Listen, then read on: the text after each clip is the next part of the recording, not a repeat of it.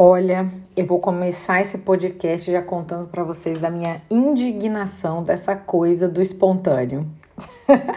Brincadeiras à parte, ontem eu estava inspiradíssima, abri aqui o podcast, comecei a fazer uma gravação para vocês e estava ficando incrível.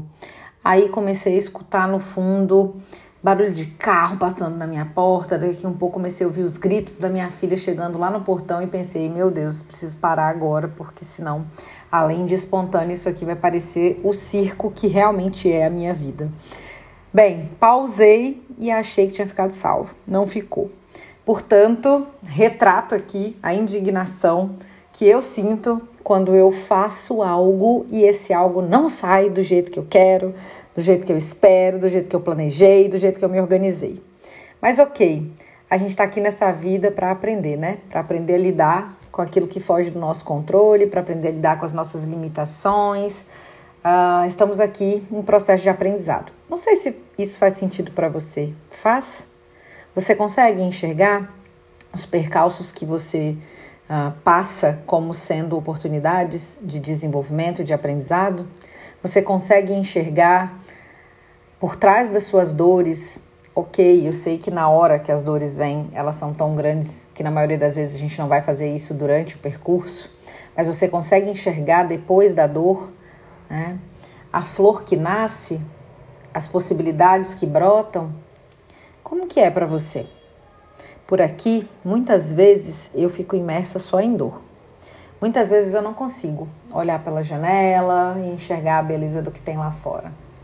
Mas sabe que o tempo, ai, o tempo, ele tem sido muito sábio e ele tem sido muito importante para me ajudar a perceber que as coisas que acontecem não são fatores isolados, que na maioria das vezes existe uma linha muito tênue, muito sensível e muito imperceptível que liga tudo aquilo que acontece comigo, tudo aquilo que acontece na minha vida, tudo aquilo que me circunda.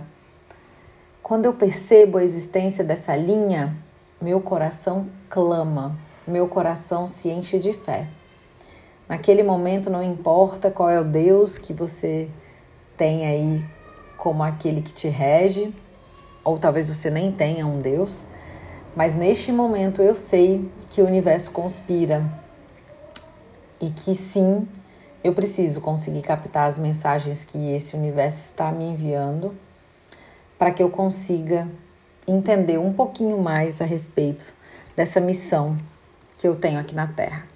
Eu falo isso para você com tanta clareza, assim, dessa suposta missão que eu tenho aqui na Terra, não como sendo eu um ser único e especial, né? A única dotada dessa suposta missão na Terra, não, pelo contrário. Eu falo isso porque todos nós somos seres únicos e especiais, dotadas de uma missão na Terra. Eu acredito muito nisso. E esse trabalho de olhar para dentro da gente, de ressignificar as coisas que são importantes, de cuidar de cada cantinho nosso, seja cantinho de luz, seja cantinho de sombra, são essenciais, essenciais para que a gente possa descobrir qual é essa nossa missão aqui na Terra. E sabe que é muito estranho porque a maioria das pessoas acredita que todo mundo tem uma missão muito grande. E isso meio que foi embutido na nossa cabeça através desse conceito tão batido que tem sido o conceito de propósito. Todo mundo meio que acha que nasceu para salvar a humanidade. E esquece que quando a gente faz pequenas coisas, a gente está salvando a nós mesmos e às vezes a humanidade. É, esse ideal de propósito, esse ideal de perfeição, esse ideal de sucesso, esse ideal de que todos nós temos que ganhar uh, um milhão de seguidores no Instagram, esses ideais, esses ideais que colocam a gente para perseguir o tempo todo, esses ideais que essa vida louca coloca a gente para seguir o tempo todo. Esses ideais nos cegam. Esses ideais limitam a nossa capacidade de enxergar a beleza que que, já tem na vida que a gente vive. É, esses ideais muitas vezes me fazem não perceber que eu não preciso ter um milhão de seguidores no Instagram, por exemplo, para eu impactar a vida de muita gente. Essas métricas que a gente tem hoje para saber se a gente está chegando no coração das pessoas é uma métrica muito falha, porque o coração não pode ser medido por números, não pode ser medido por curtidas no Instagram, não pode, não pode ser medido por likes. O que se passa no nosso coração é muito íntimo, é muito subjetivo.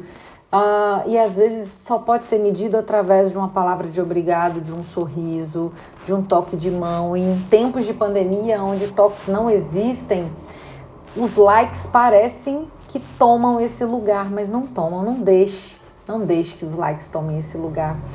Uma palavra de acalento, um caminhão passando altíssimo aqui do lado de fora. Uh, a gente precisa disso, a gente precisa de ruído. A gente precisa de comentários, a gente precisa de contato, a gente precisa de afeto, a gente precisa de uma ligação telefônica, de escutar a voz do outro, para a gente perceber que essa vida está sendo útil, que ela realmente está tá tendo utilidade, né? E numa sociedade que vangloria é, pessoas que vieram aqui para salvar as outras, né? É, o que, que é esperado? Que o pouco não seja valorizado, que o povo, que o pouco é, não seja reconhecido, né? Você já parou para pensar o quanto que você é especial na vida de alguém? Muitas vezes a gente se sente tão para baixo, né? Tão borocochô, tão sim. Meu Deus, quem sou eu? Um cocô do cavalo do bandido. Você já parou para pensar o quanto que um sorriso seu alegra a vida de alguém? Um quanto que um reconhecimento seu na vida de alguém transforma a vida dessa pessoa? Você já parou para pensar o quanto que quando você diz obrigada, quando você diz bom dia, você pode estar transformando a vida de alguém? Às vezes a gente não para para pensar porque na sociedade do desempenho da competição e do cansaço, isso se tornou nada, isso se tornou pouco. Você não se assusta não de ver esse mundo virar isso? Um lugar onde o seu esforço se torna pouco? Você não se assusta não de viver num lugar em meio a tantas pessoas, um lugar que a dor passa desapercebido? Um lugar onde o choro, onde a emoção não é valorizada, não é reconhecida, é tida como sinal de fraqueza? Você não sofre não? Eu sofro. Eu sofro, me dói.